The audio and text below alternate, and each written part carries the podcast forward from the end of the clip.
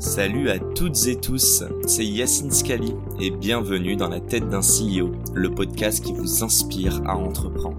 Je vous propose tous les lundis une conversation authentique avec des entrepreneurs et des figures hyper inspirantes pour, je l'espère, vous permettre à votre tour de réaliser tous vos projets et impacter notre société positivement. N'hésitez pas à vous abonner au podcast et nous dire ce que vous en pensez en commentaire. Sans plus attendre, je vous souhaite un excellent épisode avant de vous présenter ce podcast avec Frédéric Mazella, je voudrais juste remercier notre partenaire du jour, Premier Plan. Alors Premier Plan, c'est l'agence en personal branding en vidéo à destination des entrepreneurs. Si vous souhaitez lancer votre stratégie de contenu vidéo sur TikTok, Instagram, etc., il s'occupe de tout pour vous. Stratégie, tournage, montage et même distribution. En un tournage de 2 heures par mois environ, vous avez de quoi cartonner sur les réseaux. L'agence a été fondée par Maxence Tison, entrepreneur et créateur de contenu, et il est passé notamment par TikTok et Google. Aujourd'hui, il a plus de 500 000 abonnés sur toutes les plateformes. Ah, et il est aussi passé par le podcast. évidemment, c'est pas une coïncidence, parce qu'avec Max, on a le même objectif voir le plus de personnes se lancer dans l'entrepreneuriat. Alors si vous souhaitez développer votre personal branding sur les réseaux, je ne peux que vous recommander de contacter Maxence. Un grand merci à lui et à Premier Plan pour nous permettre de réaliser cette interview. Bonne écoute à tous.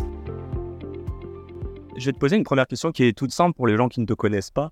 Euh, tu es serial entrepreneur. Qu'est-ce que tu as monté comme boîte? Ah, c'est marrant parce que tu dis serial entrepreneur et, derrière serial entrepreneur, il y, a, la notion de t'as essayé plein de trucs qui n'ont pas marché. Tu vois? Donc, euh, en fait, euh, j'en suis à ma deuxième boîte. Euh, bah, monté combien qui ont craché du coup, selon toi? Non, bah, j'ai eu plein de projets qui n'ont pas marché, mais qui ne sont pas forcément arrivés à des stades de, de, boîte. Mmh euh, plein d'idées que j'ai explorées et qui, que j'ai pas poussé suffisamment loin, ou je me suis arrêté avant en me disant ça va pas marcher pour telle ou telle raison. Mais euh, donc voilà, euh, donc oui, je, lance une nouvelle boîte qui s'appelle euh, Captain Cause, qui est une société à mission. qui a deux piliers. Le premier qui est d'aiguiller un maximum de fonds vers des projets impact dans le domaine de l'environnement, du social et de la santé. Et le deuxième pilier qui est d'impliquer un maximum de personnes dans la sensibilisation, euh, justement, non seulement euh, aux problématiques du monde actuel, même si on a beaucoup de news là-dessus euh, malheureusement tous les jours, mais aussi surtout aux solutions qui existent et qui sont portées par des associations, notamment d'intérêt général, qu'on soutient donc activement grâce aux moyens des entreprises. C'est clair. Donc là, on parle de Captain Cause. Oui. Et avant ça, je faisais serial entrepreneur, en tout cas, la grosse boîte pour laquelle on t'a connu. Euh, bon, évidemment, on te voit sur BFM, on te voit partout.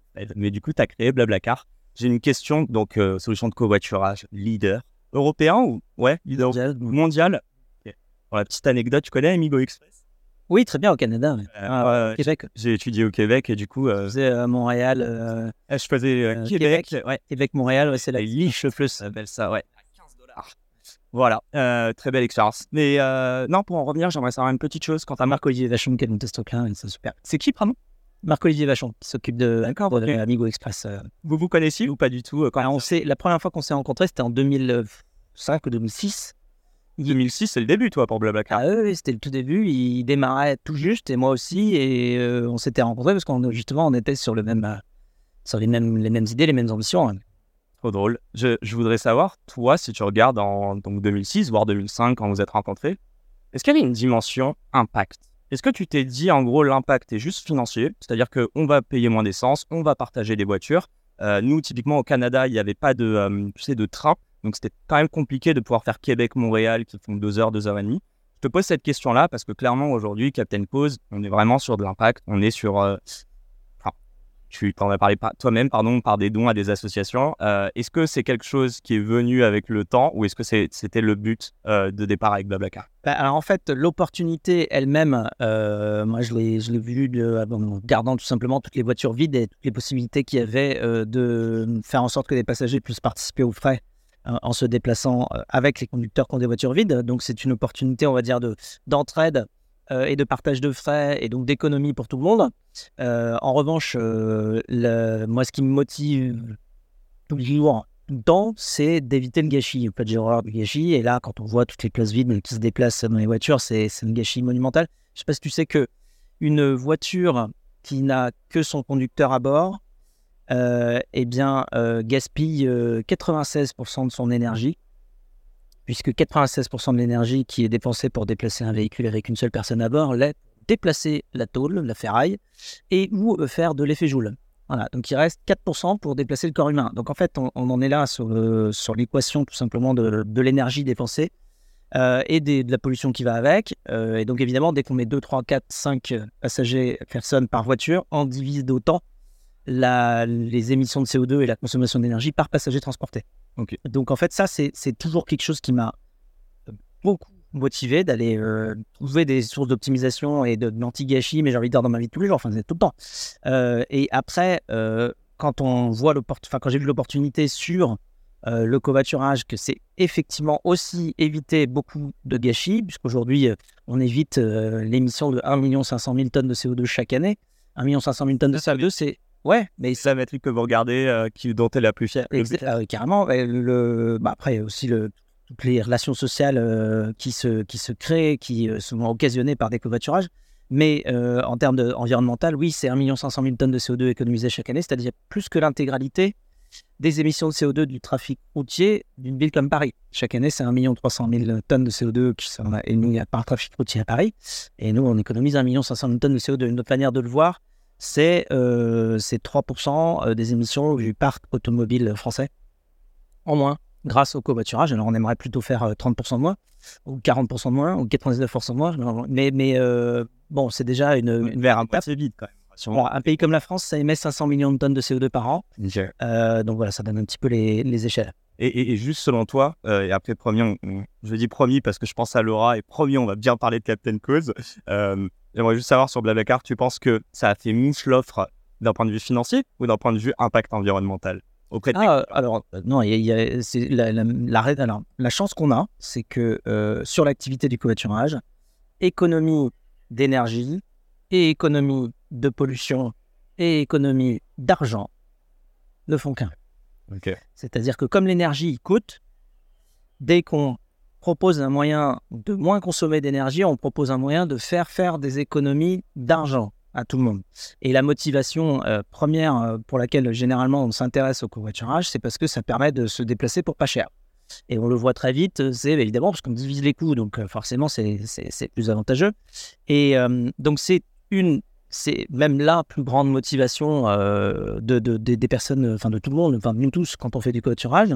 Euh, il n'empêche que euh, la motivation environnementale est aussi la caution qui, qui, va avec et qui fait que bien, on, est extrêmement fier de le faire au-delà de, d'avoir rencontré des gens phénoménaux, phénoménaux généralement. donc voilà, donc après, ce qui va motiver par en revanche l'équipe Blablacar au quotidien dans sa mission, c'est plutôt le côté évidemment euh, environnemental euh, de tout l'impact positif qu'on apporte en réduisant les émissions de CO2 par passager transporté tout simplement. Donc en fait, on diminue les émissions euh, de, du déplacement des, populations. Il y a 100 millions de membres aujourd'hui dans la communauté Blablacar. Ouais.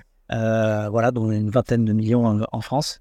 Et donc 80% de notre, de notre activité est hors France en fait. Hein. On ne le voit pas toujours, mais Blablacar c'est une société véritablement totalement internationale. Trop cool. Je, je, rebondis sur ce que tu disais, tu sais, euh, au début. Tu as dit que tu as planté plusieurs boîtes ou du coup qu'elles n'ont pas vu non, des projets. Oui, des projets. Ouais, ouais. pas, pas des boîtes. Pas des... Mais euh, non, j'ai essayé. pas le euh, ouais. J'ai essayé des idées qui, qui ne. Voilà. Bah, j'ai pas, vu, pas vraiment vu le jour. Ah oui, des trucs qui ont pseudo existé, puis assez vite, vu que ça marchait pas trop. Ah, en fait, je vais aller droit dans le but. Je voudrais parler de la phase d'AB testing. Comment tu arrives à, voir tu tous ces projets. et je pense qu'il y a deux choses. Il y a la résilience de l'entrepreneur. Euh, donc il va te dire il faut que je continue. Mais je pense qu'il y a aussi l'humilité à un moment qui va se rencontrer en disant ok, il est peut-être temps de pivoter ou d'aller chercher autre chose. Euh, et dis-moi si je me trompe, c'est peut-être une des phases les plus importantes dans la création de ton projet. Combien de projets t'as vu euh, ou t'as essayé de lancer avant Blablacar par exemple? Je sais pas, 3, 4. Ça te prenait combien de temps avant de, tu vois, de te dire, non pas je jette l'éponge, mais je mets mon énergie à un projet? Je sais pas, 6 mois, un an quand même, ok. Ouais. Et émotionnellement? En parallèle, quoi, mais ouais. Ok.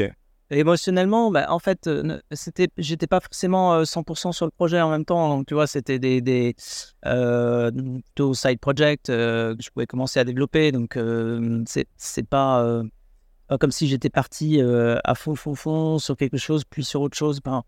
Donc, non, en revanche, ce qui m'a ce qui m'a emmené, euh, entraîné complètement sur Blablacar, c'est que euh, j'ai j'ai vu aucun défaut au projet. Ok. Euh, donc j'ai essayé de. Parce que lancer une société, c'est un peu comme euh, jouer une partie d'échecs euh, et essayer de voir euh, les 12 prochains coups. Euh, et, et savoir. si ça On On tous les anticipe. Voilà, bah, mais, au moins tu essayes d'avoir une stratégie pour aller euh, pour que ça passe. Et donc, euh, bah, parfois, tu, tu as une idée, puis tu commences à regarder les, les prochains coups que tu vas jouer, puis tu vois vite que tu vas finir échec et mat euh, à peu près dans toutes les configurations. Et là, tu te dis, bon, la partie est mal partie. donc, euh, donc tu essayes de, de, de changer, parce qu'il y a plein de manières pour qu'un... D'ailleurs, beaucoup plus de manières pour qu'un projet se plante que pour qu'un projet marche. Toutes les manières qui font qu'un projet plante, c'est pas seulement celles dont on peut, auxquelles on peut penser, qui peuvent être juste le produit ne marche pas bien ou on n'a pas les bonnes compétences, ou on n'a pas été assez financé, ou bon, tout ça, effectivement, ça peut rentrer en ligne de compte, mais il y a aussi tout le contexte autour. C'est-à-dire que même quand on a un projet qui potentiellement va pouvoir très bien marcher, eh bien, s'il y a un asset, c'est-à-dire une, un avantage euh, dont ce produit-là, ce service-là a besoin, mais qui est, qui est également euh, disponible ou possédé par des gros acteurs du secteur euh, qui peuvent, eux, démultiplier le même produit que toi, mais beaucoup plus rapidement, bah, ce qui va se passer, c'est que si tu arrives à créer ton produit, ton service, à avoir une traction, à avoir quelques clients, mettons tu arrives à avoir 100, 200, 500 clients, euh, je parle client B2B par exemple, par entreprise, mais que euh, pour que la boîte fonctionne, ben, il faudrait que tu aies euh, 5 000, 10 000, 20 000, 50 000 clients et qu'à côté, il y a une boîte qui, fait la, qui, qui est adjacente, qui fait pas exactement la même chose que toi, mais qui te voit pousser et qui se dit tiens, c'est marrant, lui, ce qu'il a créé, ça marche. Dis donc, il a 500 clients. Bah, il va arriver, lui, avec ses, ses 50 000 clients, Mhm. et puis il va faire le même produit que toi. Et puis là, ça va être très, très, très, très, très, très dur. Et donc, en fait, ça, s'appelle aussi échec et mat. Euh, donc, en fait, quand tu crées une idée, il ne s'agit pas simplement de la faire marcher. Il faut non seulement la faire marcher, mais qu'en plus, en plus, tu puisses, après, avoir euh, les reins suffisamment solides euh, et une rapidité d'exécution suffisamment forte pour ne pas te faire copier puis remplacer très rapidement par un incumbent, un gros acteur qui serait dans le, dans le champ d'à côté, mais qui va quand même venir euh, manger sur ce que tu as créé parce qu'il trouve que tu as eu une bonne idée. Alors, au mieux, il va te proposer de te racheter. Ok, bon, bah, tu as, une sortie, donc c'est pas, pas échec et mat, c'est vraiment pour que ça- le projet continue. Et au pire, il va juste faire la même chose que toi et puis euh, t'ignorer et puis t'écraser. Donc en fait, il y a plein de raisons pour lesquelles ta boîte peut ne pas aller loin. C'est pour ça qu'il faut jouer une partie d'échec en fait. Et une partie d'échec à nous. Ce, ce- tu parles un peu de competitive advantage, hein, au final, même si un, un- toi, tu as dû en voir des compétiteurs déjà sur Blablacar, peut-être que Captain Cause, je suis sûr qu'il y en a déjà. Est-ce que tu dirais que le competitive advantage, donc ce plus gros asset d'une boîte, in fine, ça reste en fait l'humain? C'est-à-dire que même la tech, tout ce qu'on veut, tu vas parler de capacité d'exécution. Est-ce que c'est ça le plus important pour un entrepreneur et pour euh, ses équipes? Alors c'est le plus important pour motiver tous les jours parce qu'en fait, ce qui rend la chose extrêmement euh, sympa d'être entrepreneur, c'est de travailler avec des gens que t'aimes. Et ça, c'est le plus grand luxe.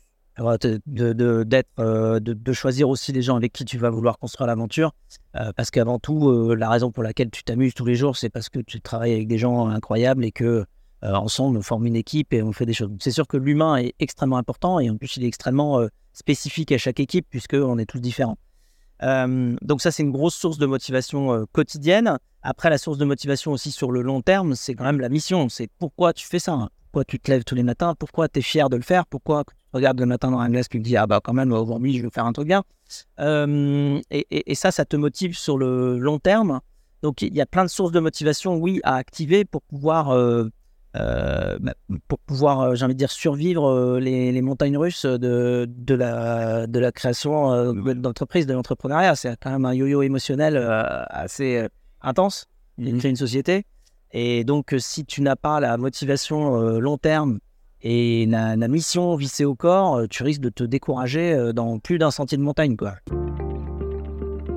Et c'est la fin de cet épisode. Si cet épisode vous a plu, n'hésitez pas à nous soutenir en nous mettant 5 étoiles sur les plateformes, en vous abonnant évidemment et en nous laissant des commentaires. Hâte de vous retrouver la semaine prochaine. Ciao